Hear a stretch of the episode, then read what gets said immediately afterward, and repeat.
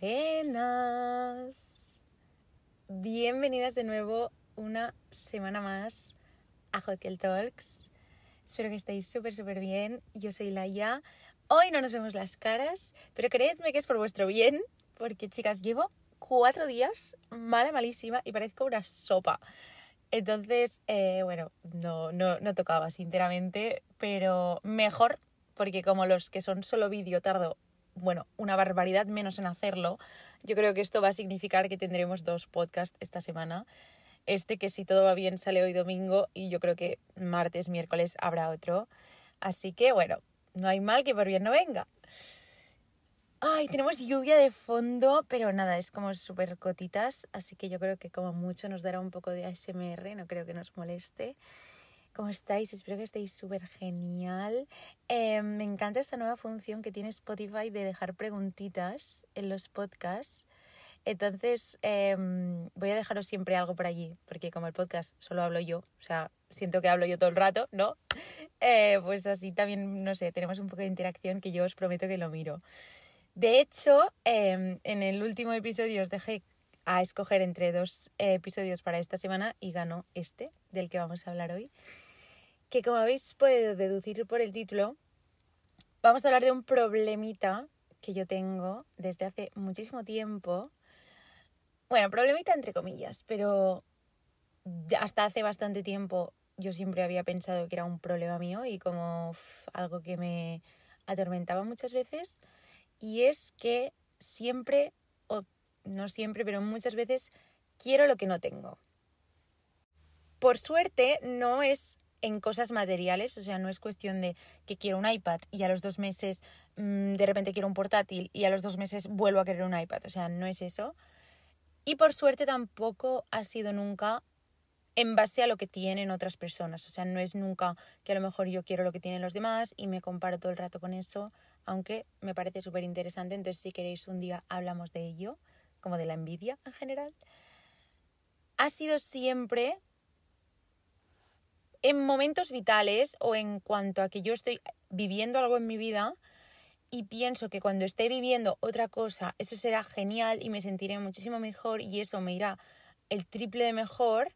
Entonces cuando consigo estar viviendo eso en un tiempo que yo, según mis cálculos en base a mí misma, tengo estipulado que son dos meses, me canso y de repente eso se vuelve frustrante, lo veo malo, ya no me motiva, me canso de hacerlo, etc. Y a mí esto me pasa desde hace mucho. O sea, yo recuerdo de hecho que mi madre, que está harta de este círculo, porque mi madre tiene que vivir como la fase de mm, quiero algo y me vuelvo hiper pesada con ello, ¿no? Porque yo si digo en mi cabeza que voy a hacer algo o que voy a conseguir algo, ya se me puede poner delante el ejército que yo voy a encontrar la manera de hacerlo. Entonces, em, mi madre tiene que pasar, bueno, y mi padre obviamente, pero tienen que pasar por la fase de me, bueno, me, me pongo súper esquiza con algo, con que lo voy a conseguir y que eso va a ser mío.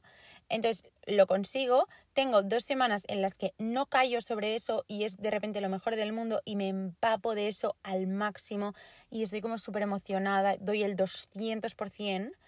Y después tienen que ver como la fase normalmente más larga, que es en la que empiezo a ver las cosas que no me gustan tanto, empiezo a cansarme, empiezo a encontrarle todos los defectos y entonces soy pesadísima dándoles la chapa, contándoles las ganas que tengo de que termine esa etapa. Entonces, yo recuerdo que hace como muchísimo, o sea, siete años o así, mi madre, no sé qué narices, en qué momento estaba yo de esta fase, pero mi madre me sentó y me dijo, Leia, tienes que vivir más el presente. O sea, no puede ser que estés todo el rato viviendo algo, pero en tu cabeza pensando en lo guay que será cuando ya estés viviendo lo próximo. O sea, es que así nunca vas a disfrutar de lo que tienes en ese momento. Y un poco de razón tenía, la verdad. Pero a mí lo que me daba muchísimo miedo era que eso no me pasara con la gente. O sea, yo no quería cansarme de la gente, no quería como no sé, sentir que yo solo podía estar con una persona o tener a unos amigos cierto tiempo y después me cansaba. Y es verdad que con el tiempo me he dado cuenta que para nada es así. O sea, yo llevo con mi novio tres años, no planeo cansarme próximamente. Y mis amistades, bueno, ya sabéis que yo no he sido la más afortunada del mundo con los amigos, pero los que tengo y son buenos y de verdad me duran años porque intento conservarlos y intento cuidarlos, obviamente. O sea, por suerte no me pasa con las personas. Entonces, casi siempre me pasa con eso, con trabajos o estudios. Y es cierto que yo soy muy de cerrar etapas. O sea, a mí me gusta mucho la sensación de avanzar. Soy una persona que le da muchísimo miedo sentirse estancada. O, sea, no estancada en el sentido de hacer siempre lo mismo. O sea, yo puedo hacer algo durante muchísimo tiempo, pero si siento que eso a mí me llena o eso puede evolucionar conmigo, o sea, en el momento en el que siento que algo está limitándome o que algo no va a poder evolucionar conmigo si yo evoluciono, me pica. Y, y yo soy muy de cerrar etapas y muchas veces cerrar etapas se van con gente. Pero casi nunca ha sido porque yo me cansara de esa gente, ¿no? O sea, ha sido como más pues una consecuencia directa de que yo pues pasara de etapa, ¿no? Pero con el trabajo y con los estudios, además se le suma el hecho de que casi siempre, y después hablaremos de ello, antes he tenido como unas expectativas altísimas, o ya no unas expectativas, pero eso, de verdad que durante muchos meses en mi cabeza ha sido como lo mejor que me podía pasar. Y después cuando me pasa, tardo muchísimo menos en desilusionarme o verle los fallos, ¿no? La carrera creo que no la voy a meter dentro de este saco porque, no sé, siento que me la he sabido adaptar muy bien a cada momento en el que yo estaba. Yo creo que a mí soy de las únicas pocas personas a las que me ha favorecido el hecho de empezar y a los seis meses que viniera una puñetera pandemia mundial y cuando se acabó la pandemia mi universidad la hackearon, que es que no se puede ser más pringado, o sea, view la UAB, if you know, you know. Em, después, en tercero, a mí me picó un bicho por querer estudiar otra cosa sin dejar la carrera, ¿eh? O sea, no nos vayamos a pensar que ahora hablaremos de ello. Y después, sinceramente, chicas, cuarto, que es lo que estoy haciendo ahora, mm, pues yo me debo a mi podcast. Uf, eh, yo intento, pero tampoco me da la vida para todo. Encima estoy haciendo, estoy haciendo las prácticas, entonces, bueno.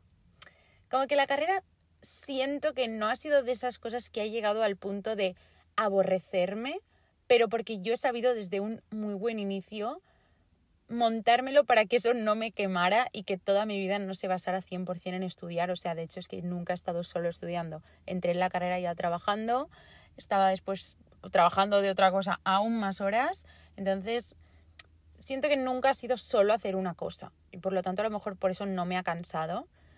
Pero sí que, o sea, tengo clarísimo que la carrera no me ha llenado como tal. Entonces, si yo no hubiera puesto todas estas cosas encima para hacerla un poco más interesante, ¿no? Y sentir que tenía otras cosas que me motivaban a lo largo de estos años. Seguramente también la tendría que poner en este saco porque me voy a un por un puente, o sea, bueno, en fin. Pero no la voy a poner porque es que hay otras cosas que para mí han sido como mucho más claro ejemplo de esto. En primer lugar, cuando en tercero de carrera es eso. Yo si habéis escuchado el último episodio, si lleváis aquí un tiempo ya, a lo mejor se puede deducir, a lo mejor no. A mí siempre me ha encantado el arte, siempre me ha encantado el diseño. Bueno, mi madre, aunque no trabaja de ello, pero estudió diseño de moda, entonces en mi casa, como que todo lo que sea un poco así plástico y, y artístico, siempre se ha como motivado bastante, ¿no? Entonces, em, a mí siempre, siempre, siempre me ha encantado dibujar, pintar y el no sé, en mi cabeza como la idea de estudiar una carrera de diseño siempre había sido fantástica, ¿no? Porque yo pensaba, fuah, chicas, que con tu material precioso, el hecho de que tú, rollo como tarea de clase, tengas que ir a tiendas de papelería y material a comprar materiales y que en casa muchos de tus deberes sean hacer cosas plásticas, es que me, me, muero, me encanta el hecho de aprender sobre estas cosas, me parece interesantísimo, tal. Entonces, yo no me lancé a hacer una carrera de eso, gracias a Dios, porque si no, eso sí que hubiera sido un problema. Pero yo tenía como la espinita clavada de que en algún momento quería hacer algo de ese tipo. Entonces, como ya os digo, la carrera en segundo yo ya vi que eso no me llenaba mucho. Pues decidí, bueno, encontré que una escuela de diseño que si sois de este mundillo seguramente la conocéis, es muy muy buena, se llama Elisaba, está en Barcelona. Pues esta escuela ofrecía para gente extranjera, más que nada, como unos programas de seis meses intensivos en, en diferentes ámbitos del diseño y yo me puse al de diseño gráfico. Entonces, en principio estaba hecha, ya os digo, para estudiantes de fuera que estuvieran aquí pues haciendo un máster o trabajando y quisieran como complementar la formación con eso. Pero bueno, yo me lancé, dije, mira qué guay, ya que yo no me he ido de Erasmus, pues al menos así hago International Friends, ¿no? Bueno, pues, o sea, cuando os digo que estuve todo el semestre anterior en la universidad, o sea, antes del verano, porque eso empezó en septiembre de tercero de carrera, pues todo el verano y todo el semestre anterior, el segundo semestre de segundo de carrera, estuve dando por saco con lo guay que será el año que viene cuando esté estudiando diseño. Madre mía, es que cuando estudio diseño, es que no sé qué, es que entonces sí que haré las tareas de clase con gusto, es que no sé qué, no sé cuántos. Bueno, yo me compré, o sea, ¡oh! me preparé mi bolsa, mi estuche, mi todo, mi vida alrededor de cómo sería eso. Y empecé muy bien, pero no tardé en darme cuenta de que había muchas cosas de, no sé si el sector, porque tampoco es que haya yo trabajado en el sector, pero como mínimo la dinámica a la hora de enseñarlo que no me gustaban. O sea, sentí que era un mundo como, y ya os digo en plan, sin ninguna ofensa a la gente del mundo del diseño gráfico, ¿eh? que me parece súper guay igualmente. Pero no sé, yo sentí como que, no sé, muchas veces las clases parecían más como vallas publicitarias de los mismos profesores y sus propios proyectos y muchas cosas eran muy subjetivas y tampoco no siento que me dieran como las herramientas para empezar con buen pie, o sea, también era como que no sé, yo sentí que no no, o sea, sí que estaba aprendiendo, pero no sentí que era de la manera correcta y me cansé bastante rápido. También es verdad que estaba estudiando eso, estudiando mi carrera normal y trabajando cuatro horas al día en el IKEA. O sea, quizá mi problema es que no me doy tiempo para enfocarme en una sola cosa. Pero es que si me enfoco en una sola cosa me ahogo. Entonces, no sé, hay que encontrar un equilibrio. Pero bueno, el caso es que no tardé mucho en darme cuenta que eso tampoco me apasionaba, que en el fondo tampoco, o sea, vale, sí, me gustaba el diseño, me gusta dibujar, pero no sé hasta qué punto lo convertiría en un trabajo, no sé hasta qué punto me gustaría como formarme en eso o mantenerlo como simplemente algo que a mí me gusta hacer sin ningún tipo de regla ni sin ningún tipo de expectativas en mi tiempo libre. Y entonces, claro, se volvió una carga enorme porque yo tenía que coger el coche por la mañana, irme a las 8 de la mañana a la escuela de diseño, estaba allí hasta las 12, 1, cogía el coche, me iba a mi universidad que no está dentro de Barcelona, es media horita en coche. Entonces tenía ahí clase entre las 12 y las 3, 4, como veis los horarios se solapan, o sea, siempre llegaba tarde a algún lado. Y después entraba a las 5 al trabajo, que por suerte estaba muy cerca de la universidad y estaba trabajando hasta las 10, 11 de la noche. Entonces, bueno, o sea, fue una etapa de mierda, sí, pero también es verdad que fue cuando descubrí que quería hacer un podcast. Así que, como ya he dicho, no hay mal que por bien no venga. Pero bueno, el caso es que me desilusionó mucho el concepto del diseño en general y como la fantasía que yo me había montado en mi cabeza de lo que era estudiar diseño, ¿no? Y fue como, ah, vaya, bueno, pues una cosa menos, ¿no?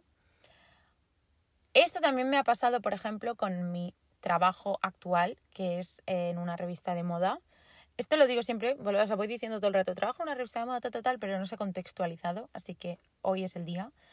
Básicamente yo en diciembre o así, o sea, yo estoy en cuarto de carrera, no me había matriculado a las prácticas porque sinceramente pensaba que no me daba la vida y efectivamente no me la da. Pero em, en diciembre de este año o sea, no, del 2022, me contactaron de una revista y me dijeron que, bueno, que habían visto mi TikTok, que les gustaba mucho cómo hablaba de moda de una manera como muy práctica, que encima habían visto que yo estaba estudiando periodismo y que querían como rejuvenecer un poco la plantilla y que si a mí me gustaría entrar eh, como redactora en la revista, sobre todo para ayudar a, a coordinar un poco la moda. Entonces, chicas, o sea, cuando yo os digo que estaba llorando con mi madre en el teléfono, o sea, llorando, porque claro, es que, no sé, era como qué fuerte, qué fuerte que me hayan dado esta oportunidad. O sea, no sé, es que, es que me parecía como un sueño literal, o sea, no me lo creía. Em, estaba eufórica, eufórica. O sea, hice las primeras reuniones, estuve como todas las navidades eh, haciendo como plantillas de ideas para artículos, para cosas, porque me dijeron en plan, a ver, prepárate algunas cosas, a ver qué tal. O sea, chicas, no sé, súper, súper, súper emocionada. Yo empecé tipo, bueno, es que ríete tú del diablo, viste de Prada, o sea, esto va a ser... Y un poco sí, o sea, en cuanto a la explotación, un poco sí. Pero bueno, vale, no sé contextualizado. Lo que pasa es que yo obviamente les dije que obviamente encantada, pero eh, que no podía asumir un horario de ocho horas ni de seis horas, o sea, que no era viable ahora mismo. Y me dijeron, bueno, pues haz media jornada, haz cuatro horas al día. Yo les dije, mira, ¿sabes qué? Por cuatro horas al día, ¿qué te parece si nos lo convalidamos como contrato de prácticas? Porque yo me tengo que sacar las prácticas de la universidad, entonces así lo convalidamos y así vosotras, pues siendo sinceras, me tenéis que pagar una mierda, ¿sabes? O sea, como que todas ganamos bueno, todas ganamos no porque me pagan menos, pero como tengo la gran, gran suerte de que mi trabajo principal son las redes, si hubiera hecho las prácticas en mi universidad no me hubieran pagado un duro. Entonces era como, mira, ya que estás haciéndolo de algo que te gusta y encima te pagan aunque sea simbólico, ¿sabes? O sea, como que ya me estaba bien, ya me salía cuenta. Total, que me dijeron obviamente que sí.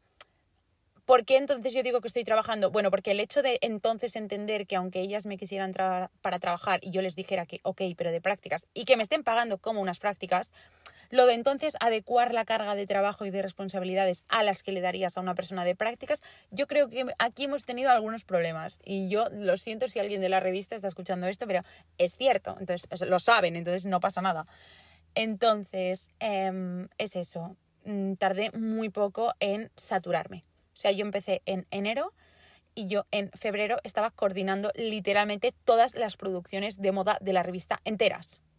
Entonces, es algo para lo que no tengo estudios, para lo que no estoy capacitada y para lo que no tengo tiempo, sinceramente. Entonces, bueno, o sea, se me empezó a acumular porque entonces sentía que perdía, bueno, siento, porque no es que lo haya dejado para nada, em, siento que no tengo como el tiempo que me gustaría para dedicarle a redes y me siento tonta porque digo, amor, si es que, o sea, bueno, en fin, da igual, no voy a entrar en por qué me siento tonta.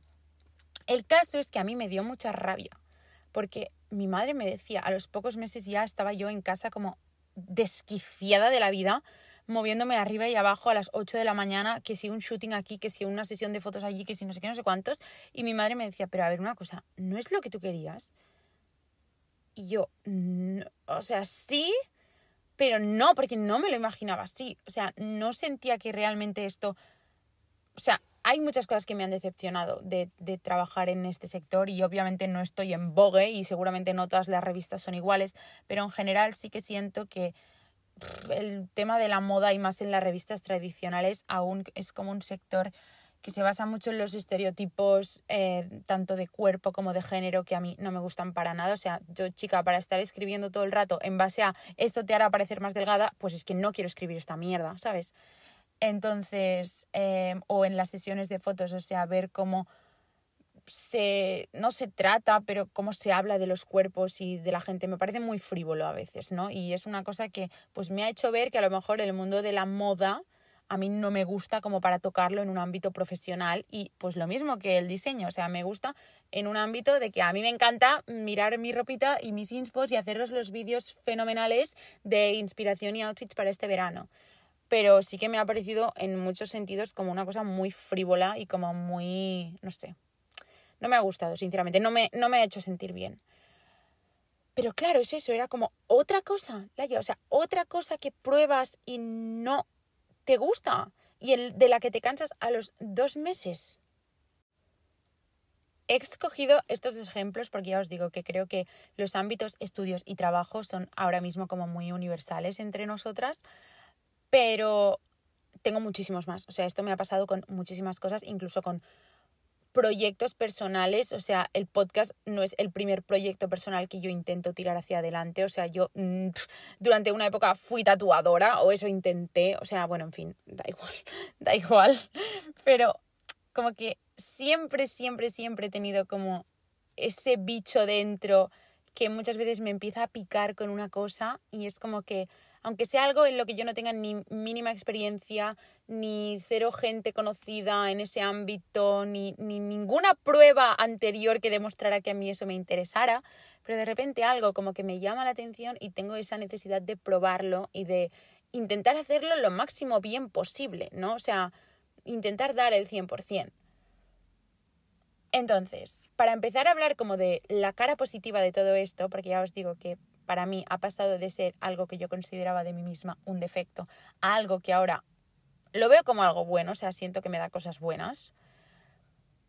Si yo no hubiera probado nunca el meterme a diseño gráfico, en primer lugar no tendríamos podcast, porque no hubiera llegado a estar tan mal mentalmente como para decidir que necesitaba hablar aunque fuera sola. O sea, eso ya os digo que no estaríamos aquí. En segundo lugar, yo seguiría con la espina clavada de querer estudiar diseño en algún momento. O sea, 100%, es algo que siempre he pensado. Y yo no digo que en algún momento de mi vida no vuelva a intentar hacer algo de diseño, ¿eh? o sea, conociéndome, seguramente. Pero yo seguiría con la espina clavada y estoy súper contenta de haber intentado y de haber visto, ostras, pues mira, qué bien que no te metiste a una carrera de cuatro años de esto, porque has hecho seis meses y ya te has dado cuenta que no es un ámbito profesional en el que te gustaría trabajar. Por lo tanto, qué bien que has podido probar un poco, que has aprendido, porque sí que aprendí muchas cosas, pero que ya has visto que ahí no es. En cuanto al trabajo en el que estoy ahora, o sea, obviamente he podido ver el funcionamiento de una revista em, bastante grande desde dentro, que es súper interesante. He podido demostrarme a mí misma que tengo capacidad para hacer cosas que ni yo misma me veo capaz de hacer, como literalmente dirigir producciones de una revista de moda, escribir todos los puñeteros textos de moda de una revista de moda, em, no sé, organizar sesiones súper tochas con gente súper tocha. Entonces, obviamente me hace sentir muy orgullosa de mí misma también obviamente me ha enseñado una cara de todo este mundillo que yo a lo mejor tenía idealizada y que no sabía que existía. Y a lo mejor a mí me había venido como una tontería muy heavy con el mundo de la moda y no sé qué, no sé cuántos. Y esto me ha servido para darme cuenta de que no es un mundo con el que yo me sienta tan identificada como a lo mejor podría pensar. Y siendo súper, súper seca, pues, ¿qué quieres que te diga, chica? El universo me lo ha puesto genial porque quieras o no, yo ahora ya me he quitado de encima las prácticas de la uni, o sea, me quedan unos dos meses, pero en principio ya está. Y no me he tenido que comer unas prácticas de la uni en un sitio que no me gustara absolutamente para nada, que no hubiera ni podido elegir, en el que no me dieran que lo que me dan es muy poco, pero como mínimo me da para pagarme el transporte hacia allí, ¿sabes? O sea, que podría haber estado haciendo unas prácticas en las que no me dieran ni las gracias me he sentido muy bien tratada por todo el equipo en todo momento, o sea, es un equipo muy guay. Y pues es que me ha permitido sacármelas ahora, que es cuando me las tenía que sacar, porque si las llego a arrastrar para el año siguiente, o sea, yo sé que en cuanto al podcast y tal, tal, tal, yo el año que viene ya me libero de todo lo que es la universidad, entonces le quiero meter el triple de caña y si aún me quedan las prácticas, no podría. Entonces, a mí llamadme bruja loca, pero yo tengo clarísimo que llegaron porque en ese momento tenían que llegar. Esta dinámica de ir de sitio en sitio sin arraigarme de ninguno de ellos, ¿no? O sea, sin sentirme como que ya aquí me quedo. Y de ir cogiendo de cada uno de estos sitios lo mejor que me pueda llevar, aunque a veces eso parezca egoísta, pero repito que siempre, siempre, siempre tengo muy clara la diferencia entre las personas y las experiencias, o sea, no voy de persona en persona aprovechándome de la gente, claramente, pero en cuanto a experiencias vitales, este sentimiento es algo con lo que me siento súper identificada. O sea, muchísimo. Y de hecho os voy a contar la fricada más grande que yo no sé por qué narices la estoy diciendo, pero bueno, si estáis aquí escuchando, pues os lleváis la primicia, ¿vale? Si vais a mi Instagram, que de hecho os lo pido por favor, o sea, chicas, es vergonzosa la diferencia de gente que tenemos en TikTok y en Instagram. O sea, ¿qué pasa? Es que soy fea, o sea, me lo podéis decir, porque es suertísimo. Eh, yo juro que por ahí intento hacer cosas guays, pero bueno, eh, eso, mm, si os apetece os pasáis por allí, mi Instagram es Laia una S y Castel, como mi TikTok y como todo. Y pues no sé, juzgáis por vosotras mismas y si os gusta algo pues os quedáis y si no pues no, que no pasa nada. Pero bueno, si vais a mi Instagram, ¿vale? En la biografía hay una bandera pirata, ¿vale? Y eso no es por hacerme la guay ni nada. Esto es porque yo siempre me he sentido muy identificada, no con los piratas en general, pero sí como, o sea, siempre me ha parecido como una buena metáfora, ¿no? De, de este sentimiento que yo tengo hacia muchas cosas que hago. ¿Qué es esto? Es justamente el de ir como de puerto en puerto, en tierra de nadie, con mi barco, como sin pertenecer muy bien a ningún lugar, ir cogiendo de cada puerto, no saqueando y robando, obviamente, pero ir cogiendo de cada puerto lo que yo me puedo llevar de allí y a mí me puede servir. Y al siguiente, ¿no? Entonces, no sé, a mí este concepto pirata de como, bueno, yo qué sé, paranoias mías que no sé ni para qué os cuento, pero bueno, si os lo habíais preguntado alguna vez, pues por eso está ahí la bandera pirata. Bueno, volviendo al tema, sí que hay, como os digo, muchas cosas que con el tiempo he conseguido ver como positivas de todo esto y que siento que si alguna de vosotras muchas veces se siente mm, mal consigo misma por no sentir que se conforma con nada o como que todo le cansa rápido o como que no acaba de encontrar aquello que le haga sentir bien, pues a lo mejor esto os reconforta un poco. No sé si se oyen los pajarillos. No creo. En primer lugar, algo con lo que cada vez estoy más en paz es con el hecho de saber que soy una persona que si a lo mejor siempre tiene la necesidad de probar algo nuevo o de si ya está en un sitio en el que a lo mejor hace tiempo que quería estar, pero eso no le hace sentir bien, pues lanzarlo todo por la borda, otra metáfora pirata, y volver a empezar y probar una cosa completamente nueva, eso me hace sentir que al final lo que quiero es como lo mejor para mí misma. Y lo que tengo muy claro es que nos vamos a morir y no me gustaría sentir que estoy no perdiendo el tiempo, pero no probando si hay algo que me puede hacer sentir bien. O sea, si estoy en un sitio en el que siento que no estoy bien, o ya hay algo en mí que me dice, Laia, no, ¿por qué tengo que quedarme ahí? Y yo entiendo que hay una parte de privilegio en esto, yo lo sé. Hay gente que está quemadísima de su trabajo y no lo puede dejar. Pero bueno, vamos a hablar en el contexto de gente de 20 años que aún está como construyendo su vida y aún tiene pocas responsabilidades y muchas opciones, ¿vale? Pero no sé, a mí me consuela saber que yo, por mí misma ni que sea, no me voy a estancar en un sitio que me voy haciendo pequeña, pequeña, pequeña, pequeña. O sea, prefiero que alguien me tenga que decir, Laia, por favor, un chequeo de realidad. Eh, si tienes que aguantar aquí unos meses por X motivos, pues lo siento, pero aguantas. Y yo de verdad que si hace falta, aguanto.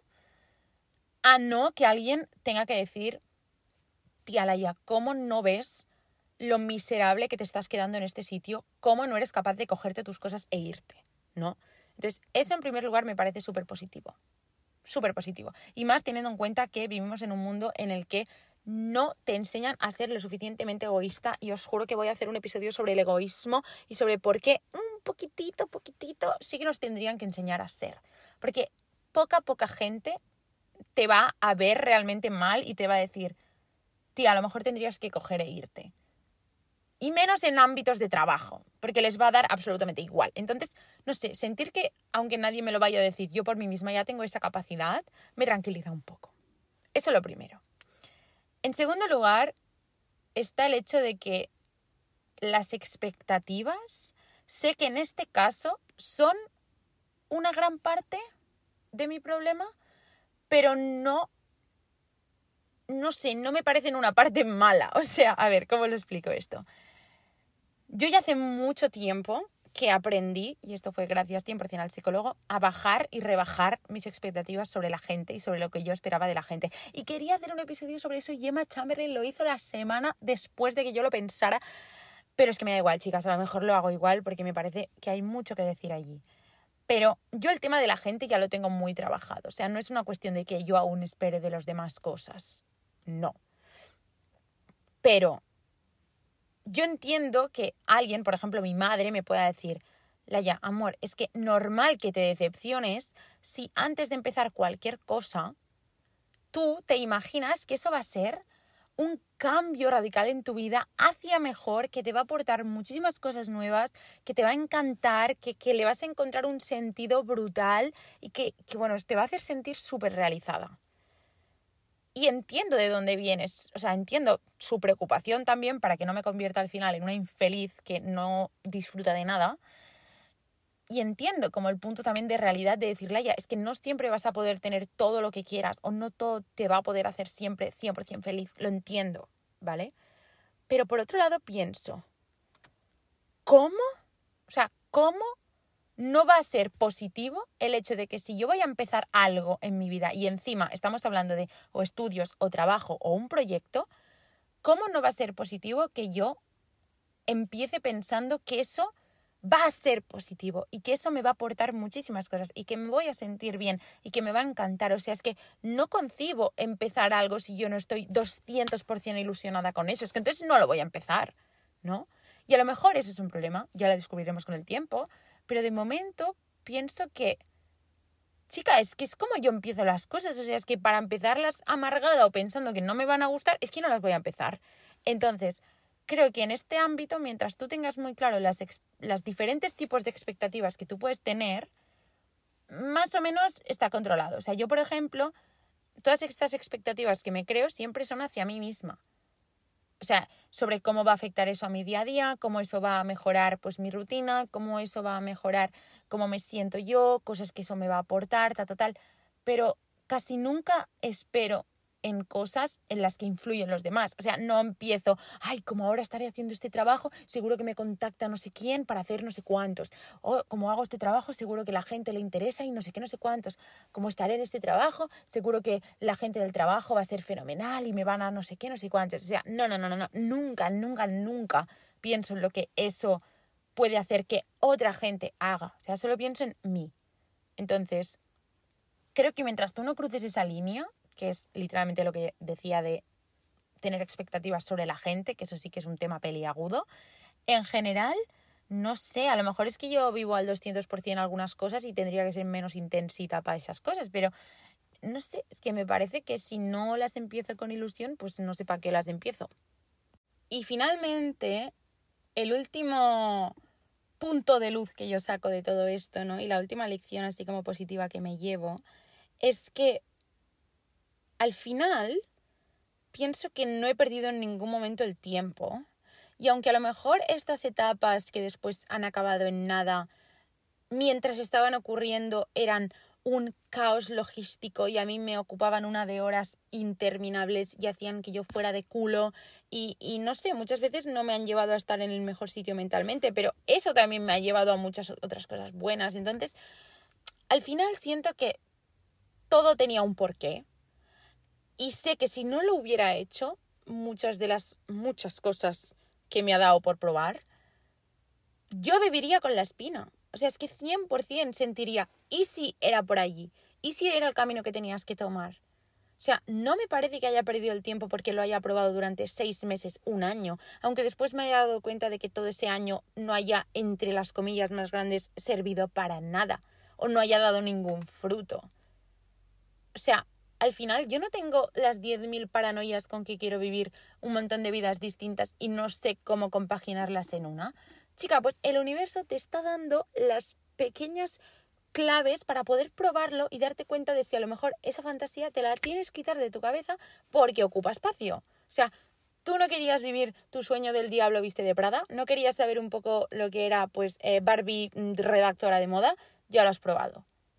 A lo mejor no todas las experiencias son así. A lo mejor lo pruebo en otro sitio y me encanta, pero mira, de momento me he dado cuenta de que es un mundo que no, no me hace sentir muy cómoda. Por lo tanto, quitamos esa fantasía. Ya no tengo la espina de easy. El tema del diseño, lo mismo. Tú querías saber lo que era vivir la vida de una persona que estudia algo artístico, ¿no? En plan, uff, estar en tu casa ahí cortando cartoncitos, haciendo una maqueta, tal, es carísimo. O sea, ya os lo digo, lo siento muchísimo. Estas carreras, chicas, o sea, te pasas el día en la copistería, la copistería, te pasas el día en la copistería imprimiendo cosas, comprando maderas, gastándote un dineral, o sea, es carísimo. Pero bueno, y muchas veces son muy crueles contigo a la hora de valorarte las cosas y decirte las cosas. O sea, al final es muy subjetivo como para que estés valorando tan sí o no. Entonces, chicas, si no lo hubiera probado no lo sabría, ¿no? Y ahora mismo estaría pensando, uff, ¿por qué elegí periodismo? ¿Por qué no me metí cuatro años a hacer diseño gráfico? Porque, chica, estarías endeudada, probablemente, ¿no? Por eso. Pues ya está, yo estoy súper agradecida de que aunque no haya sido en la forma en la que yo me esperaba, el universo me dé la oportunidad de probar estas cosas en pequeñas dosis para darme cuenta de que a lo mejor algo no hace clic conmigo. ¿Y cómo sé que eso es así? Porque noto muchísimo cuando algo sí que hace clic conmigo. Chicas, yo es que ya os digo, en plan, para mí es muy raro saber que yo llevo ya un año y pico con este podcast y que no siempre he podido colgar a tiempo, no siempre he tenido yo no, sí que siempre he tenido ganas, pero muchas veces me ha pillado en malas épocas de mi vida en las que a lo mejor no estoy por la calle pensando como estaba hoy, por ejemplo, esta mañana, ¡Ah! qué ganas de grabar. Muchas veces ha sido estoy en la puñetera mierda, pero bueno, hoy voy a grabar, ¿no? Entonces, para mí el hecho de saber que aunque no siempre tengo el tiempo para hacerlo y aunque no siempre siento que en ese momento de abasto siempre, siempre, siempre acabo encontrando la manera de subir otro episodio y no me canso de hacerlo y me da igual, o sea, no miro nunca cómo van de números porque es que me da absolutamente igual. Para mí eso es una prueba muy heavy de que esto sí que hace clic, ¿no? Y de que de esto no me canso. Entonces, pues a lo mejor hubiera salido mal y sería otra de las cosas que podría apuntar en mi lista de fracasos, pero he que lo he probado y ya que estamos aquí, pues con eso me quedo. Entonces, a lo mejor ha sido un poco Mr. Wonderful este final. Pero bueno, nada. Mucho, mucho ánimo si estáis ahora mismo en una etapa de estas en las que sentís que ahí no es. Chicas, de verdad, aunque parezca difícil, aunque digáis, no, no, es que no puedo, escarbad bien porque hay muchas veces en las que sí que hay una alternativa y sí que puedes coger las cosas e irte y probar algo nuevo y arriesgarte. No pasa nada de verdad, en plan, queda mucha vida, muchísima, como para quedarte estancado en algo por miedo a no probar algo nuevo y que no sea mejor. A lo mejor no es mejor eso, pero las tres cosas después que pruebas, entonces sí. Entonces, solo, bueno, como veis, tenía muchísimas ganas de hablar de esto mucho ánimo a las que estéis terminando carreras, terminando TFGs, terminando selectividades. Eso también es cerrar una etapa y a mí eso me encanta. Así que muchísimas felicidades. Ojalá yo, pero me queda el TFG.